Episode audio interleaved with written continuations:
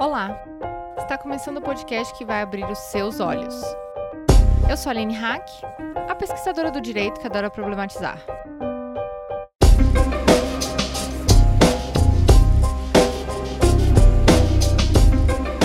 Recadinhos importantes. Em primeiro lugar, passando para agradecer quem apoia o nosso projeto. É com a ajuda de vocês que esse projeto permanece firme e forte. Se você está ouvindo e quer contribuir financeiramente para o nosso projeto, acessa lá padrim.com.br olhares. A partir de R$ reais você já conta com benefícios e ajuda o Olhares a crescer ainda mais. Agora, se você não tem como ajudar a gente financeiramente, saiba que você pode nos ajudar indicando nosso conteúdo para suas amigas, parentes, alunas, professoras e até nas redes sociais. Indica lá o nosso trabalho, marca nosso perfil. Nós estamos em todas as redes como Olhares Podcast. Outro recadinho importantíssimo. Dia 21 de outubro vai rolar no YouTube uma live incrível de mulheres podcasters em comemoração ao Dia Nacional do Podcast, organizada pela Ira Croft, Priscila Armani, Karin Vou e eu. Acessem lá youtube.com barra Mulheres Podcasters e a partir das 18 horas vão acontecer mesas com mulheres falando sobre o passado, o presente e o futuro do podcast, como é importante estar nesse lugar, falar, interagir. Uma hashtag não é só um agregador, gente. Ela pode se tornar um movimento. E por isso que eu sempre digo: sigam as hashtags Mulheres Podcasters, LGBT Podcasters, Podcasters Negros, Podcasters PCDs e podcasters periféricos e conheçam as vozes que precisam ser elevadas nessa mídia tão amada que é o nosso podcast. Então não vai perder, hein? Dia 21 de outubro, às 18 horas, no canal youtube.com barra Mulheres Podcasters. Agora vamos para o episódio, né? Hoje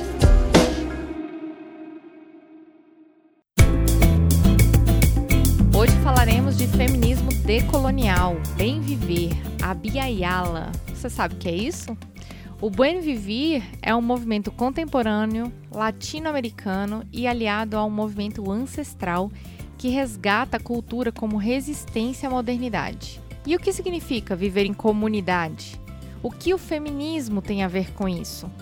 Nesse episódio, nós conversamos sobre identidade comunitária e como terra, território, cultura e meio ambiente têm tudo a ver com os feminismos descolonizados que precisamos construir e praticar. Para falar sobre esse assunto, eu tenho comigo hoje Oi, eu sou Juliana Lira, eu sou graduada em Sociologia pela Universidade Estadual de Campinas, a Unicamp. Em 2017, eu comecei um projeto de pesquisa sobre arte política sul-americana. Eu acabei abandonando esse universo é, acadêmico para me dedicar à militância pelo meio ambiente através dos meus trabalhos de artes visuais. E juntas começamos mais um Olhares Podcast.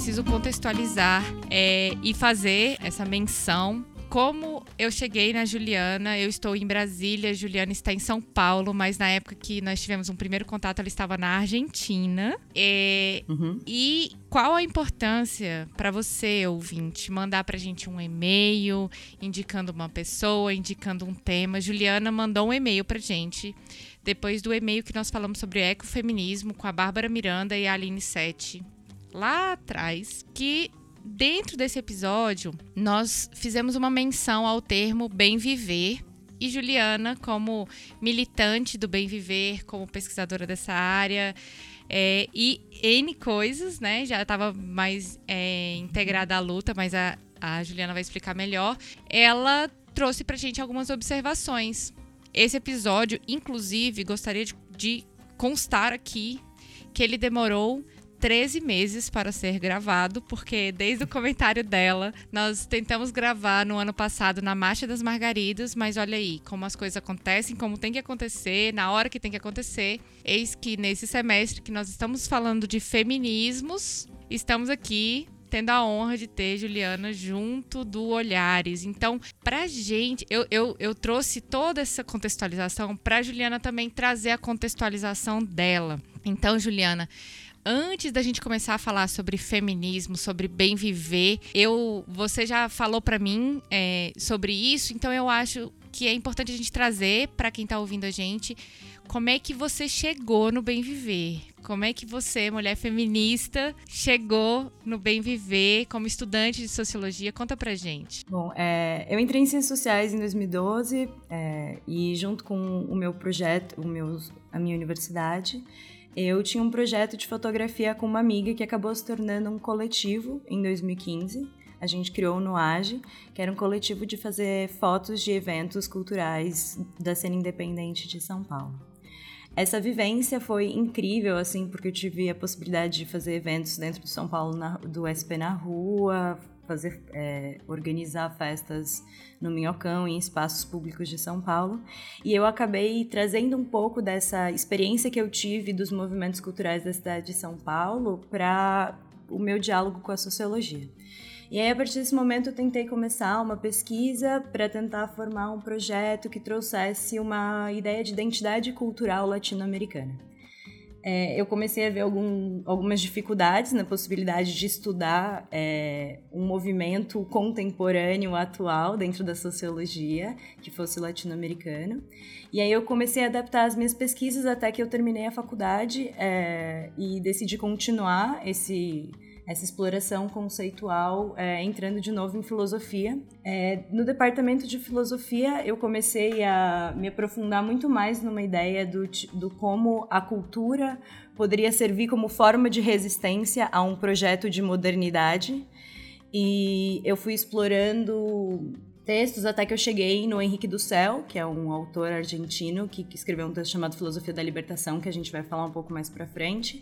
E a partir desse livro eu fui entendendo que existia uma coisa que as ciências humanas como um todo não podia resolver. É, desse movimento de inquietude, eu decidi abandonar a universidade no final de 2018. No começo de 2019, eu me mudei para a Patagônia, Argentina, para uma pequena cidade de mais ou menos 30 mil habitantes, é, basicamente de agricultura familiar, conhecida por ter a maior feira de artesanato da Argentina.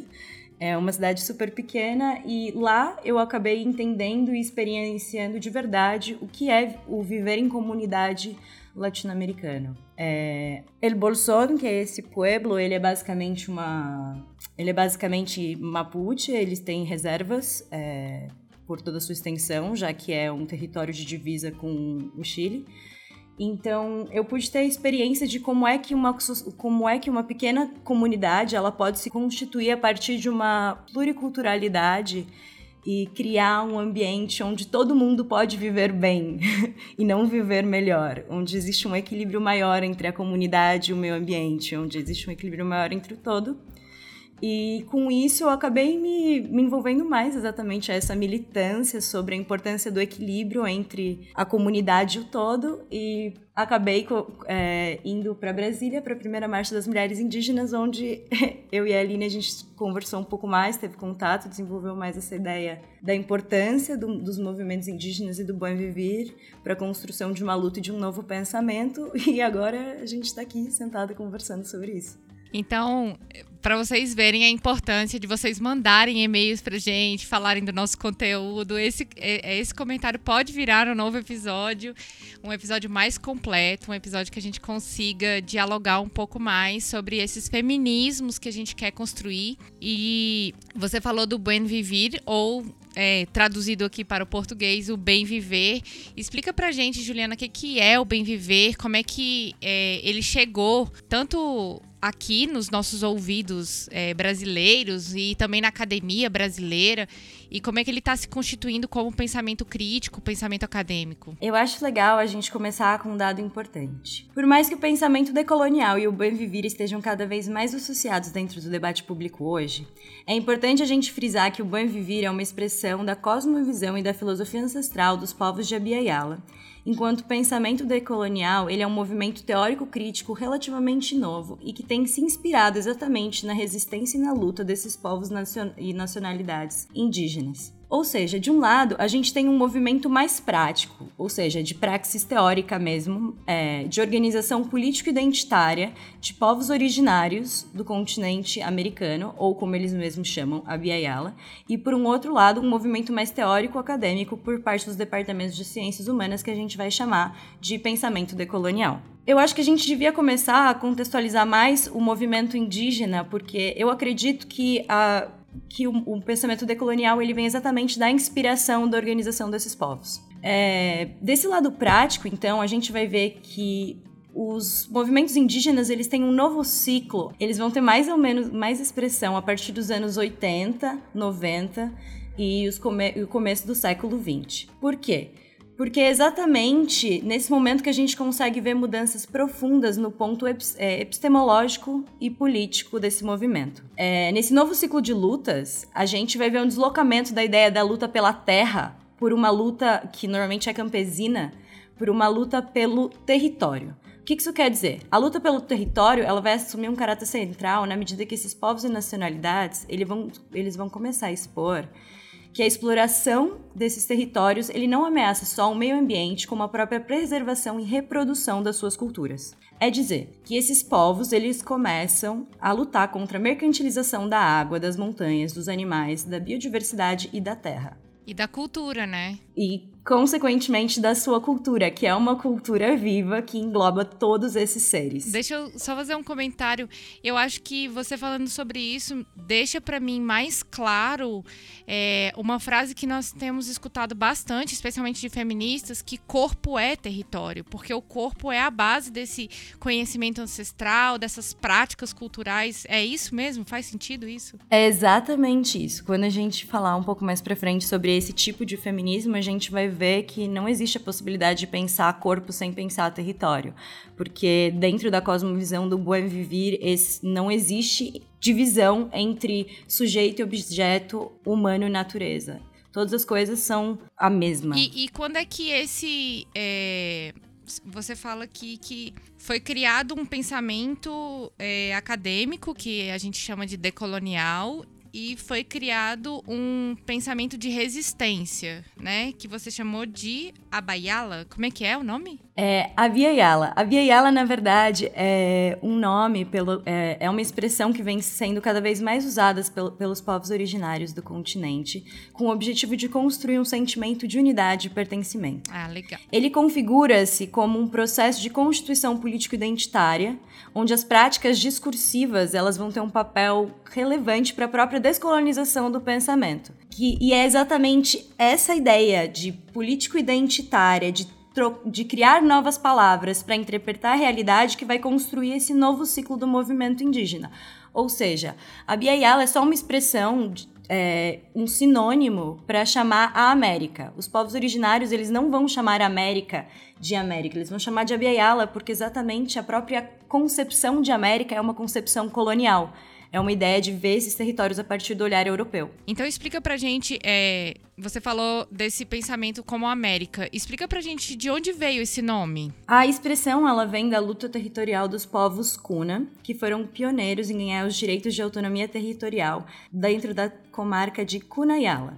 Em 1930, esses povos ganharam uma luta contra o governo do Panamá para conseguir recuperar uma área equivalente de 600 hectares na costa caribenha no sul do país. E dessa forma, eles inauguram exatamente esse novo movimento que luta não somente pela preservação da cultura, mas pela preservação de todo o território. Interessante você falar que é, os povos Kunan, lá no, lá no Panamá, em 1930, e outro marco é, temporal que você trouxe foi é, na década de 80 e 90, e dentro desse espaço tem 50 anos, né? E a gente está falando de vários povos. É, quando a gente fala do Buen Vivir a gente está falando exclusivamente de América do Sul? Ou está falando Não, a... de, de todo um contexto sul global ou para além disso? Quando a gente fala do Buen Vivir, a gente está falando especialmente de um movimento que é de todo o continente de Abiyala, ou seja, do norte ao sul do continente.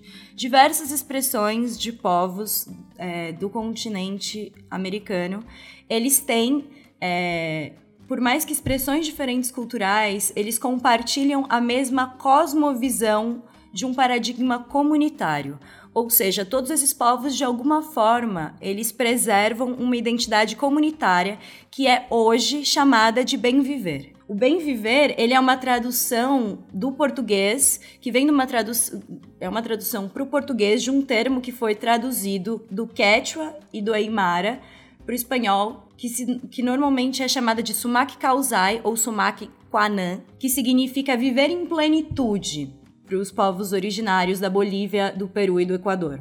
É, uma tentativa de trazer e aproximar isso para uma discussão contemporânea foi a tradução desse termo para tentar criar exatamente esse conjunto identitário dos povos de Abiyala, uniformalizando essa visão numa única comunidade, numa única proposta, eu diria, que é a proposta do bem viver. Eu acho que já deu para ter uma ideia. Gente, esse episódio, ele, ele, é, ele só pode ficar em uma hora. Então a gente fecha esse bloco aqui, porque a gente já trouxe para vocês essa primeira provocação histórica. E vamos pro segundo bloco, quando nós vamos falar aonde é que isso chega nas mulheres.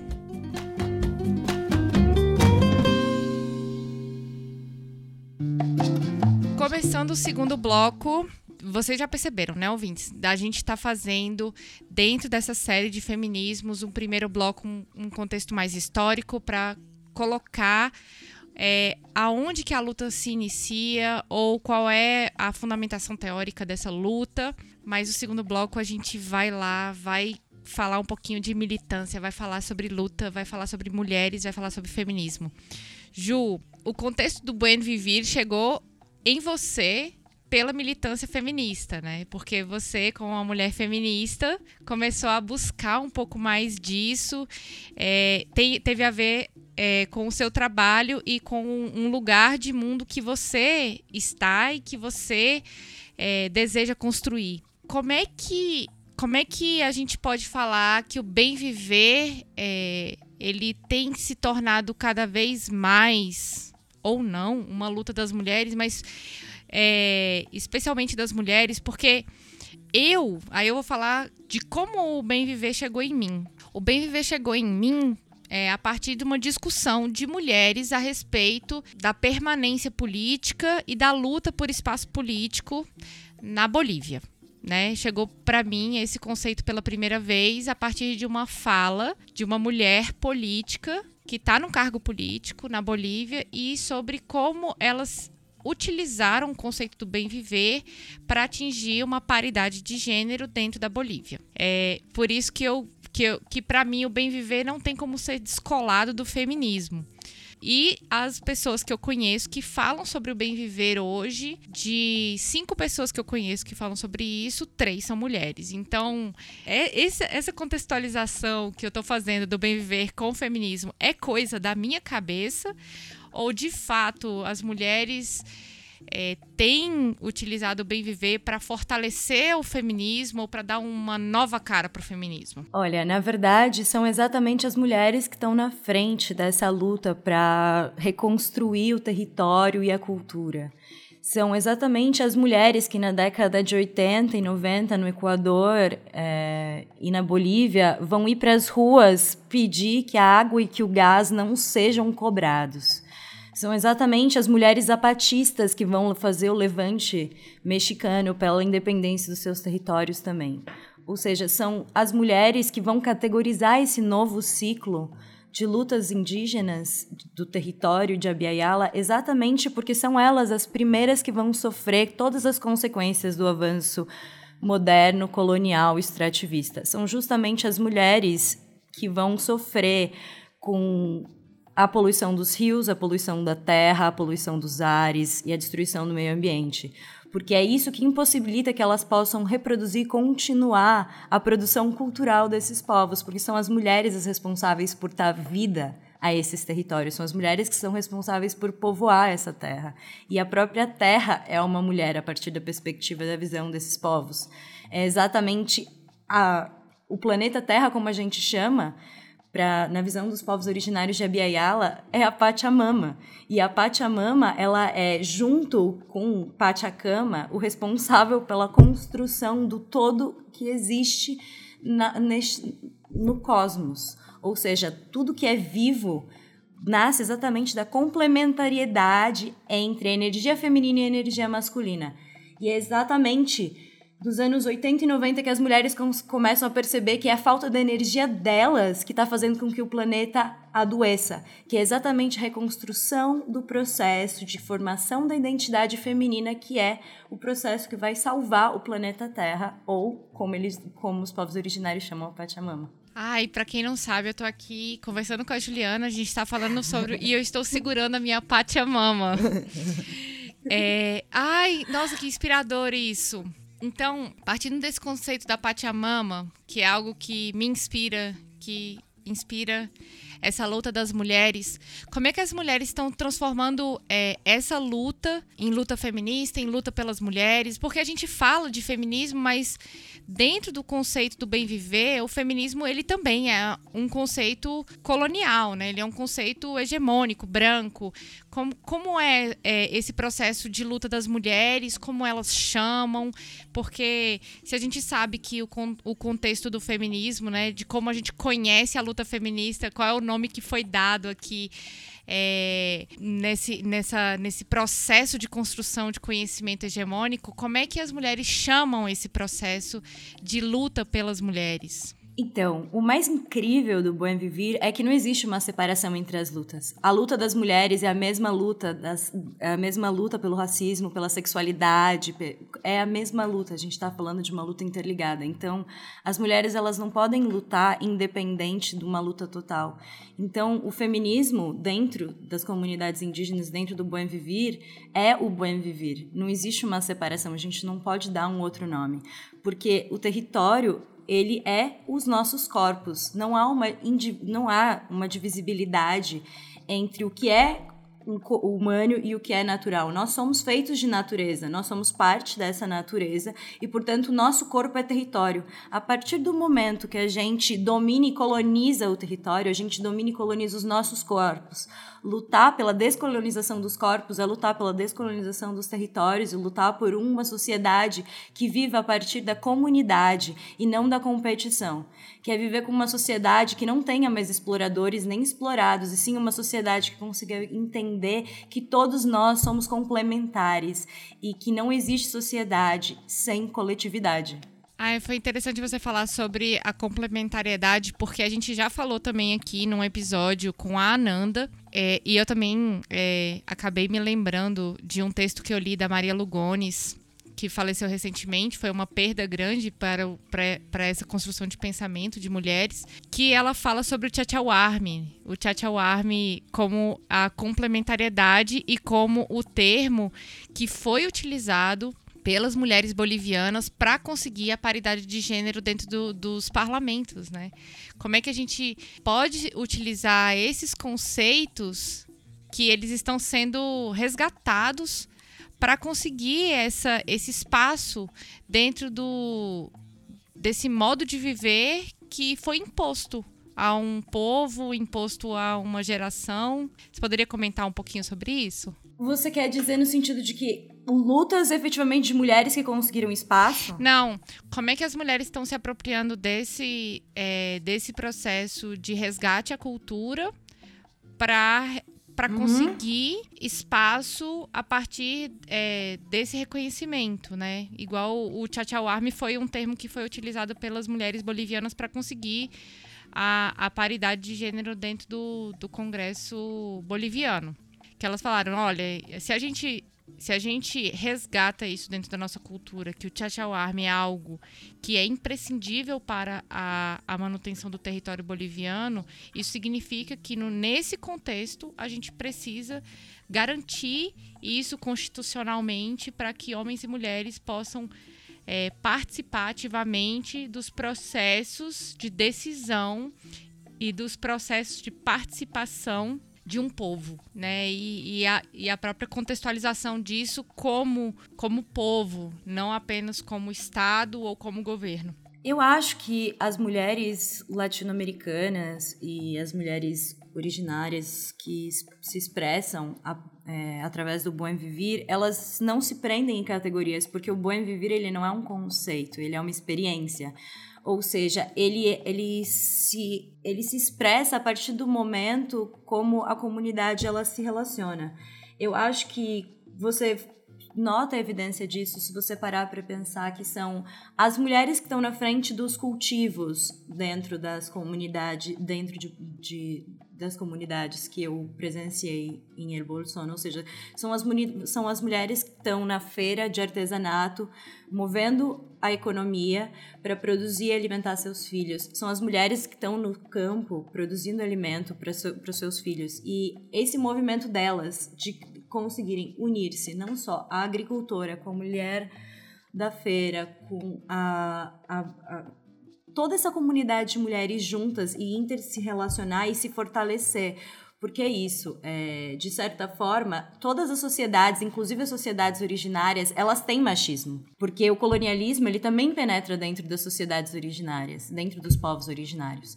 O que acontece é que, com esse levante das mulheres da década de 80, 90 e a, que continua cada vez mais forte agora, as mulheres elas conseguiram entender que elas não são subordinadas, sim que elas são as responsáveis pela própria reprodução da cultura. Isso, então isso permite com que elas ocupem qualquer espaço político que elas desejam e que elas tenham interesse, porque, de certa forma, são as mulheres que conhecem, conhecem e experienciam da forma mais profunda todas as opressões que esse, próprio, que esse próprio sistema gerou. E para fechar esse bloco, Juliana, eu queria que você dissesse pra gente como é que a gente pode interseccionalizar esse pensamento do bem viver com o feminismo que a gente conhece. Porque, querendo ou não, pensar de forma descolonizada, pensar fora dessa caixinha do feminismo pode ser ainda muito complexo para algumas pessoas. Então, como é que a gente poderia dar nome dentro daquilo que a gente conhece como feminismo?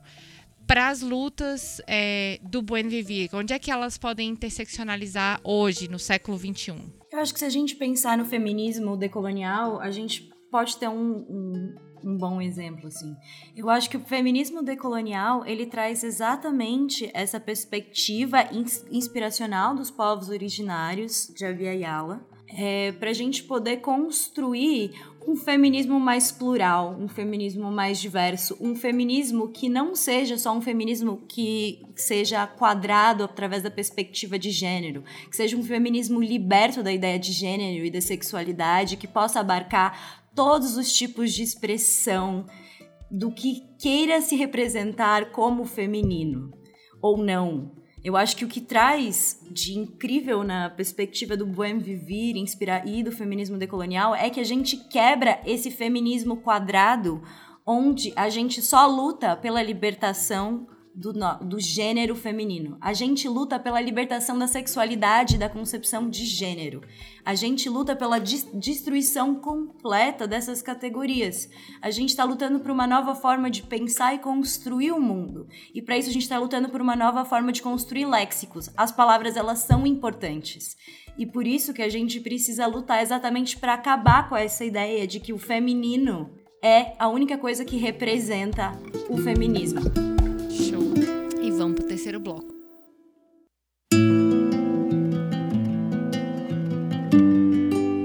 E começando o terceiro bloco, aquele bloco que a gente gosta de construir novos olhares, aquele bloco que a gente gosta de dar o nosso palpite, o bloco daquele feminismo que nós gostaríamos de construir, mas hoje nós estamos falando de buen vivir, então do buen vivir que possa florescer na vida de todas as mulheres feministas brasileiras que estão ouvindo a gente e as mulheres que escutam português, língua portuguesa, que também escutam olhares fora do Brasil. É, Juliana, eu gostaria de fazer aquele, aquela provocação de o que, que a gente pode esperar com o aprofundamento dessas práticas decoloniais nos estudos do, do meio acadêmico, porque a gente falou muito de prática, né? Falou muito sobre é, algo prático que a gente quer levar, mas aqui no Olhares a gente também fala muito sobre acessibilidade, fala sobre acessibilidade ao ensino acadêmico, quem não tem a possibilidade de estudar esses temas na academia ou que quer levar esses temas práticos é, para a academia. Então, como é que a academia pode valorizar é, esse pensamento do bem viver, pode aprender com ele. É, e também como é que esse essa luta pelo buen viver pode também auxiliar as lutas dos movimentos sociais feministas, né? Então, é, em síntese, como é que a gente pode, nesse momento de troca com os, os conhecimentos é, da Abaiala, né, dos povos de Abaiala, a gente pode construir um feminismo menos branco e, euro, e eurocêntrico e como é que as mulheres é, podem dialogar com esse movimento tão bonito que você trouxe aqui pra gente hoje? O decolonialismo ele nasce exatamente de um desejo da academia conseguir é, expressar tudo que ele estava experienciando a partir dos movimentos indígenas. Ou seja, o movimento acadêmico ele estava olhando para as organizações populares e tentando entender como é que aquilo tinha acontecido, como é que aquela organização popular surgiu. E de certa forma, é, eles têm cada vez mais entendido que é, que não é mais, que não existe uma outra saída para a sociedade que não seja a romper com as barreiras e as estruturas da modernidade. A sociologia e as ciências humanas como um todo, ela é totalmente inspirada na concepção da modernidade. A sociologia ela é uma disciplina que se pensa a partir da própria concepção de modernidade. A sociologia é, é, estuda as sociedades modernas. Ou seja, é, a partir desse, dessa concepção, uma própria ideia de uma sociologia decolonial parece impensável. Porque uma sociologia decolonial pressupõe a ideia de que você acabou com a modernidade. Porque a modernidade é exatamente aquilo que cria a colonialidade.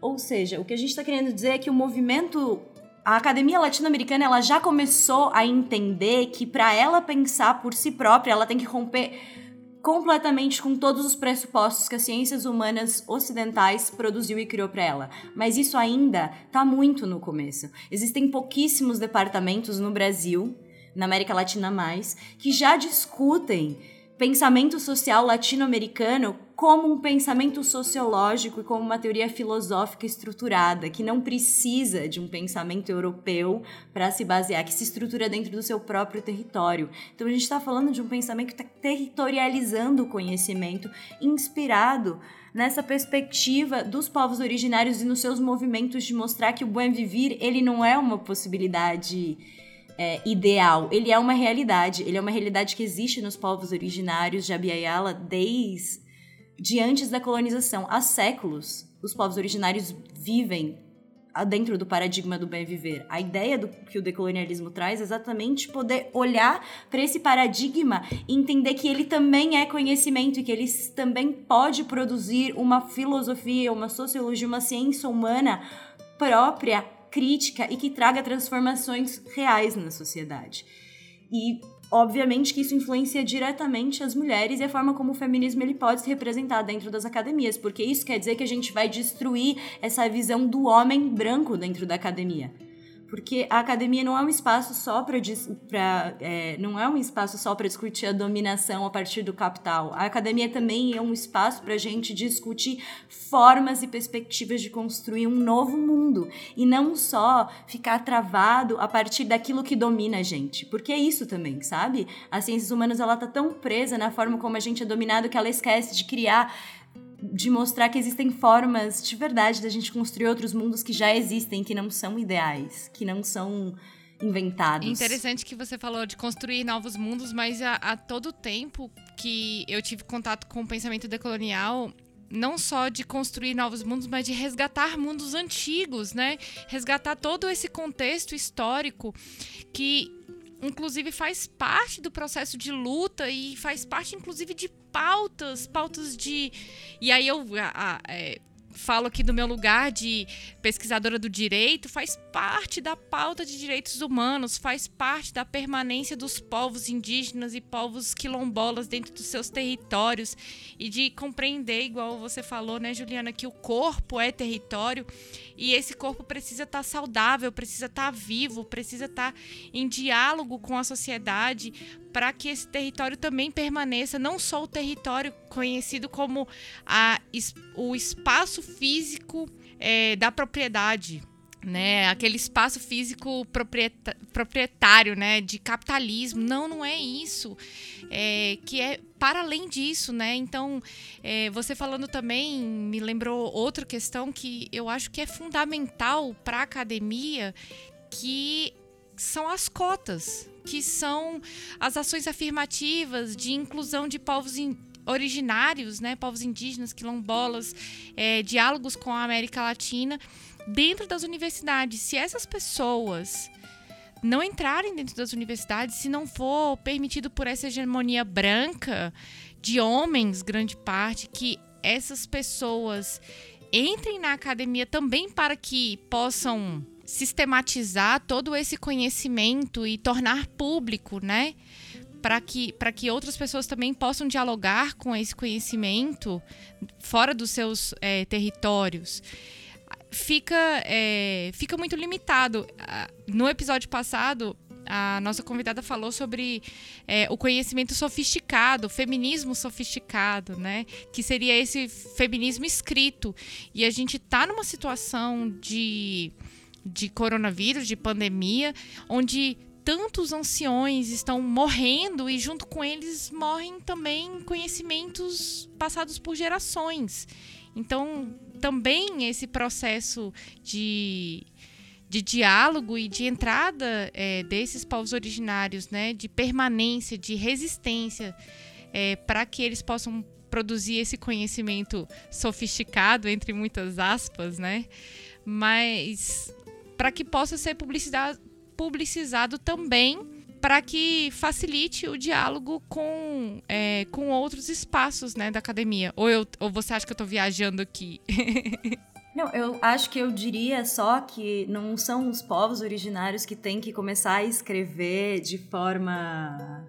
Como, dessa forma que você falou, como é? Ah, é o, é, é. é o conhecimento sofisticado, né? Que entre, é, gente, é entre Não, muitas acho... aspas, tá? Porque eu, é, é, é, interessante você fazer essa observação, porque é, é, é para que as ouvintes entendam também como é o nosso, como funciona o nosso pensamento colonizado e colonizador, especialmente. E como a gente pode contribuir abrindo esse espaço de fala, né? Mas aí continua. Sim, é porque o que eu acho é que a academia ela tem que se abrir para outras formas de conhecer e não os povos indígenas e povos originários que têm que se adaptar e conseguir espaço dentro desse lugar. Essas, essas instituições, as próprias instituições, coloniais, elas têm que entender que a forma como elas defendem e entendem o conhecimento é colonial. E que se elas querem realmente fazer uma transformação, não é a partir de cotas só, é a partir de permitir que outras formas de conhecimento, que não só o científico europeu, que o historicismo universal e linear, sejam reproduzidos, senão que a própria cultura a, e a própria ideia de concepção desses povos seja levada a sério, entende? Porque dentro de um departamento de filosofia, é impensável você ver alguém defendendo uma teoria que não, não seja base, não tenha como base a divisão básica entre sujeito e objeto. Então, como é que alguém de dentro de uma comunidade indígena vai conseguir defender a sua cosmovisão enquanto a academia não conseguir quebrar essa, essa fratura que a modernidade deixou dentro do nosso pensamento? E como é que os movimentos feministas hoje com esse com essa cosmovisão, como é que a gente pode aprender com o bem viver? Para que a gente possa dialogar melhor, para que a gente possa conquistar e reivindicar os nossos direitos como mulheres e como sociedade também, porque nada está deslocado, como você mesmo disse, e na minha opinião também é, isso não tem como ser deslocado a luta feminista ela tem que ser antirracista, ela tem que ser anticolonialista, ela tem que ser.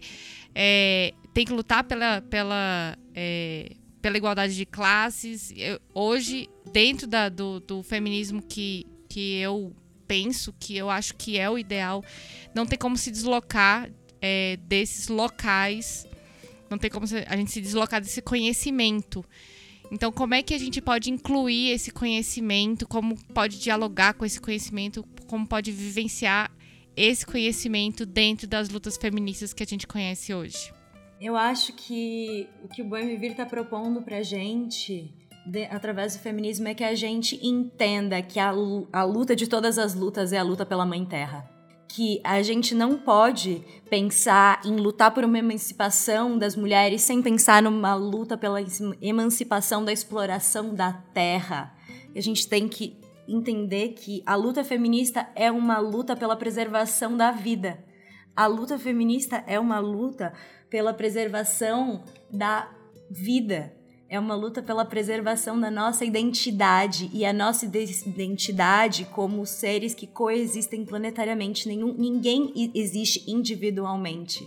Nós somos coletivos e o feminismo ele já entende isso. O feminismo já é uma luta coletiva. Agora a gente precisa entender, o feminismo ele precisa entender que é mais do que uma coletividade entre sujeitos, é mais que uma coletividade entre mulheres, é uma coletividade planetária com os outros seres, é uma coletividade relacionada com todo que existe no planeta, com os rios, com os mares, com as montanhas, com os pássaros, com as lhamas, com os pumas, com os pássaros, com tudo.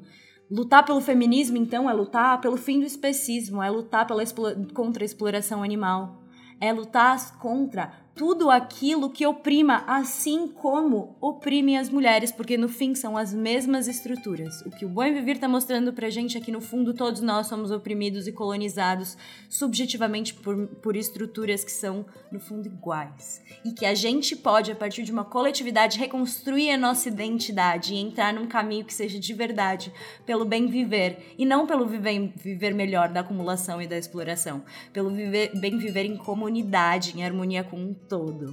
E assim a gente termina o nosso terceiro bloco e vai para o bloco das indicações.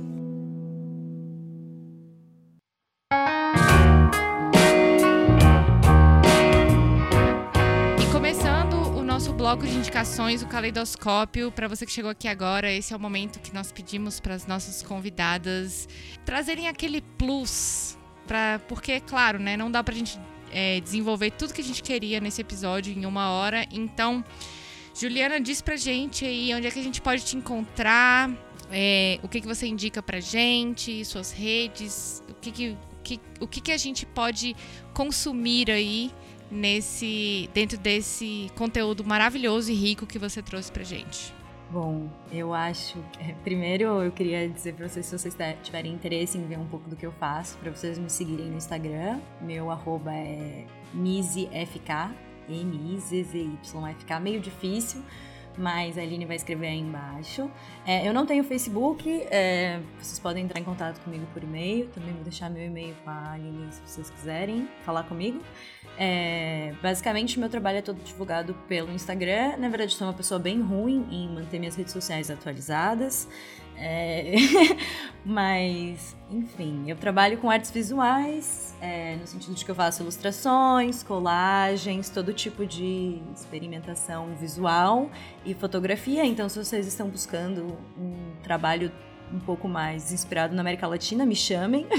Busco trabalhos. Mentira. Mas. Manda é, jobs. Eu queria indicar. Sempre manda jobs. Manda jobs. Na verdade, é isso mesmo, gente. Precisando muito. Mas é verdade, eu queria indicar muito.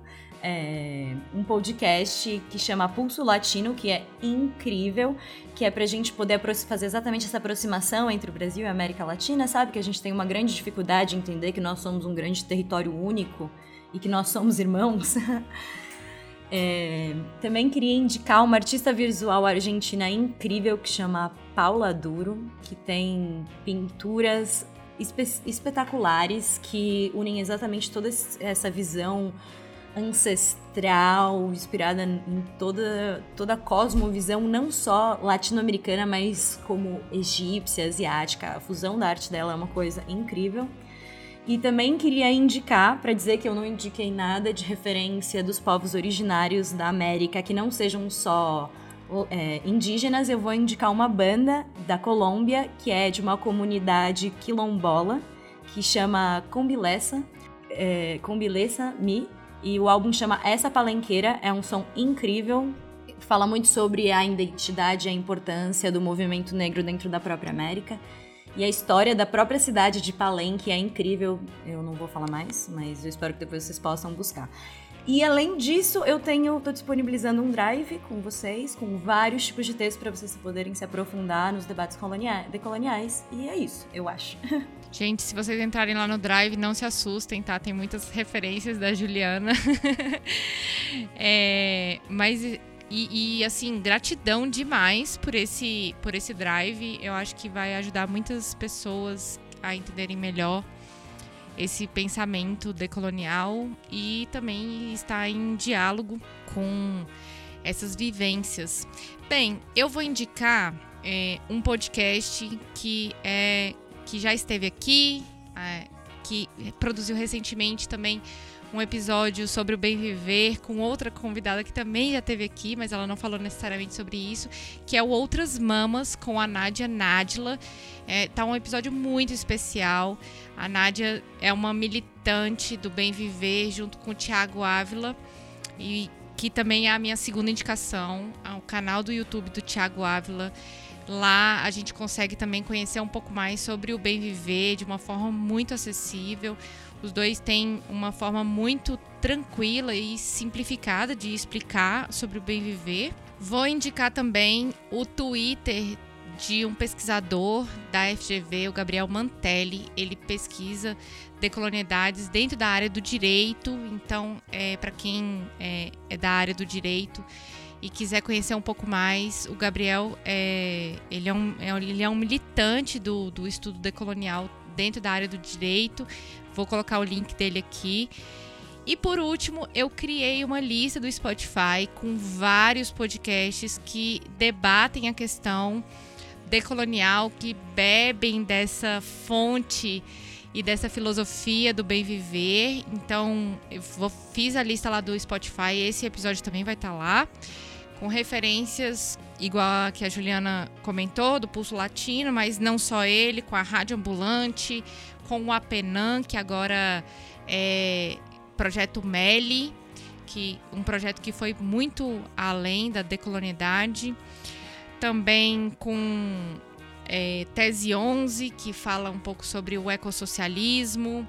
É, Antes que o Mundo Acabe, que fala de ciência política com foco na América Latina, Giro Latino, El Hilo e tantas outras aí. Então vamos dialogar com esse pensamento com esse pensamento político e com esse pensamento é, descolonizado. Eu acho só que a gente devia. É fundamental que a gente também ajude e divulgue a mídia índia e a APIB, né, que são os porta-vozes principais do movimento indígena e originário do nosso país, para que a gente possa conhecer a luta dos próprios povos originários e não só a interpretação que nós jovens temos feito dela. Eu acho que é importante que a gente também divulgue essas redes e cada vez mais se aproxime do movimento indígena, porque o movimento indígena não é só de, de indígenas, o movimento indígena e principalmente o movimento indígena de mulheres é um movimento para todos e todas. Exato. É, e, a, e o Copio Parente, que é do Instituto Socioambiental, também está lá na lista do, do Spotify. É perfeito, por sinal, todo mundo deveria ouvir. Juliana, queria agradecer muito é, sua participação aqui no Olhares. Estou muito feliz de ter você aqui, de te conhecer, né? Finalmente a gente se conheceu só pela internet, hoje a gente está se conhecendo aqui pelo Zoom. Espero que a gente, que depois dessa pandemia a gente possa se encontrar pessoalmente, tomar um café e trocar muitas ideias. E queria também agradecer aos nossos ouvintes é, por estar escutando nosso episódio até aqui. Muito obrigada. Nossos episódios são quinzenais todas as quintas-feiras e estamos em todas as redes, como Olhares Podcast. Nosso site é olharespodcast.com.br. Você pode acessar todo o nosso conteúdo por lá ou nas plataformas de distribuição do Spotify, do Deezer, do YouBook ou no seu aplicativo de podcast favorito. Eu queria muito agradecer por ter participado desse episódio. Foi uma honra, na verdade. Eu escuto Olhares há bastante tempo. Foi uma grande companhia para mim durante o inverno argentino, na Patagônia. Então eu tenho, dizer, tenho que dizer que é muito legal eu poder estar um ano depois aqui sentada, conversando com você. Estou é, muito feliz de poder conversar um pouco sobre uma filosofia que é tão desconhecida na América Latina, no Brasil, mas muito forte na América Latina. E eu espero que cada vez mais a gente possa se unir para construir um mundo onde a gente possa viver bem e não viver melhor. Eu tô, fico muito feliz por todos vocês terem ouvido até o final esse episódio. E é isso. Vamos imaginar novos mundos e novos futuros possíveis. É isso. Olhares Podcast. Só de ouvir dá pra ver que é diferente. Obrigada, galera.